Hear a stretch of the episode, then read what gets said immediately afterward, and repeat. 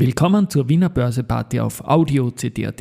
Heute ist Dienstag, der 30. Jänner 2024 und mein Name ist Christian Drastil. An meine Haut lasse ich nur Wasser und CD. An meine Ohren lasse ich nur Wasser und Audio-CD. Heute geht es unter anderem um die POR, die bei einer Transaktion sehr viel richtig gemacht hat. Dies und mehr in der Wiener Börseparty mit dem Motto Market. Hey, And me. here's Margaret and me,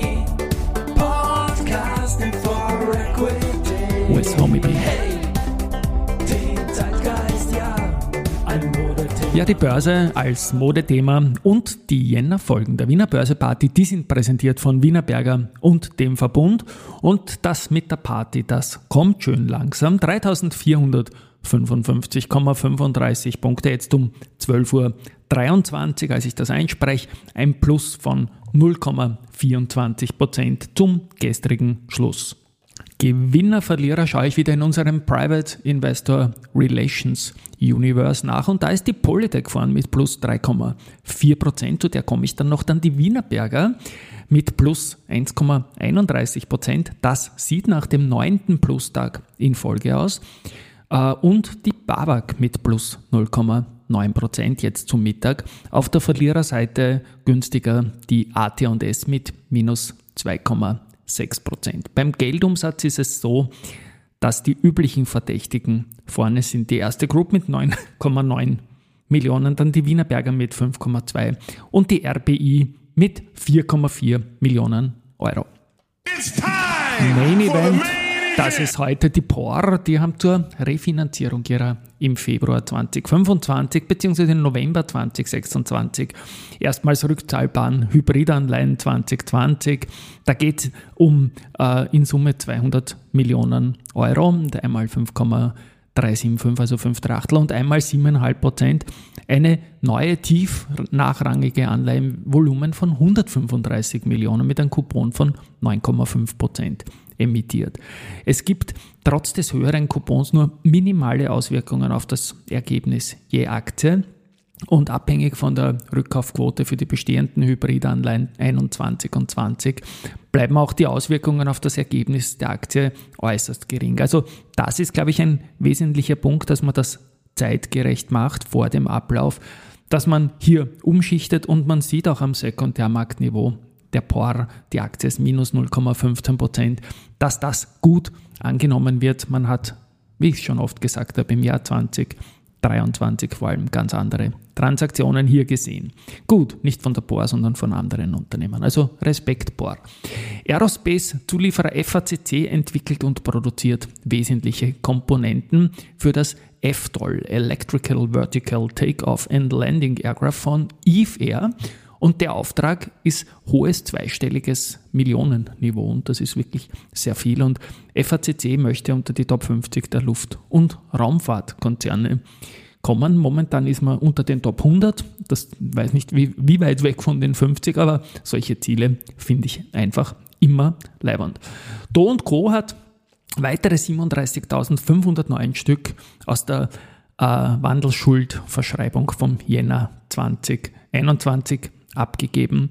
Und ja, das ganze Programm ist jetzt schön langsam, glaube ich, in Richtung Gesamtnennbetrag 100 Millionen Euro unterwegs. Äh, was haben wir dann noch? Die Adico, die haben äh, vom Aktienrückkaufprogramm wieder Gebrauch gemacht und 6.734 Aktien in der Vorwoche erworben. Der Andreas Dreichel, den möchte ich noch erwähnen, der hat äh, gepostet, Poland has a new unicorn und da geht es um 11 Labs und es ist aber schade, dass die zwar super unterwegs sind mit so Synthetic Voices und AI-generierten Stimmen und vieles mehr. Jetzt hat man in Europa begonnen und weiter geht's aber in Amerika, weil das einfach für solche Unternehmen der bessere Platz ist. Und das ist sicherlich ein Warnsignal und Reichel ist der absolut richtige, das zu nennen. Company GPD, ganz nahe dran irgendwie, da geht es auch um Stimmen. Und der Gerhard Kürner, den kennt man noch als langjährigen Sprecher der Föstalpine, der hat mir ein Video geschickt mit dem Krnr, also ohne Selbstlaute, Avatar und hat gesagt, okay Christian, schick mir doch irgendeinen Text von dir und mein Avatar wird das sprechen. Und ich sage, jetzt scheißt sich an, wenn man den Gerhard Körner kennt, wie echt seine Stimme und sein Aussehen da rüberkommt mit dem Avatar von ihm. Und ich habe ihm einen Text geschickt, wo es natürlich um meine Kästeinschätzung geht, dass wir die Einjährige brauchen, weil wir sonst alle Spekulanten werden. Und das werde ich dann in den Shownotes dazu verlinken.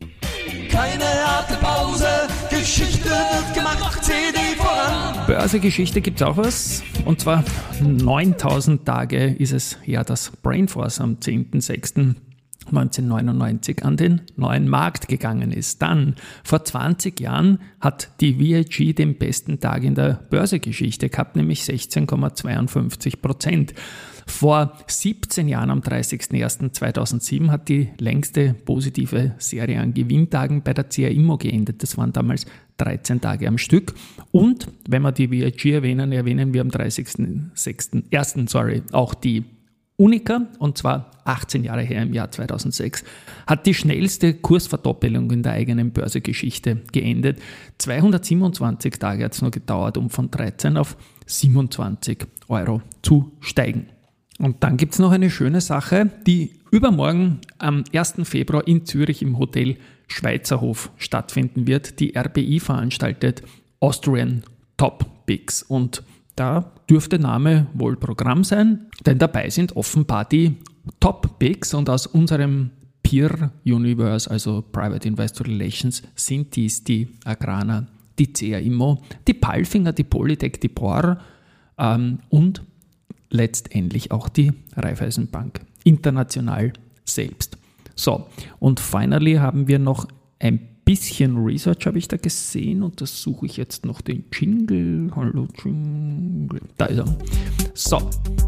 Jeffries bestätigt Kaufen für AT&S und reduziert das Kursziel von 45 auf 37 Euro. Und noch was anderes zu AT&S, nämlich Verkaufen. Das kommt von Odo BHF und da gibt es ein Kursziel von nur noch 17 Euro. Also Pluralität pur. Unglaublich eigentlich, wie die Research-Ansätze da zu 37 auf der einen Seite und 17 auf der anderen Seite kommen können. Aber das macht's aus und man darf ja tief reinlesen.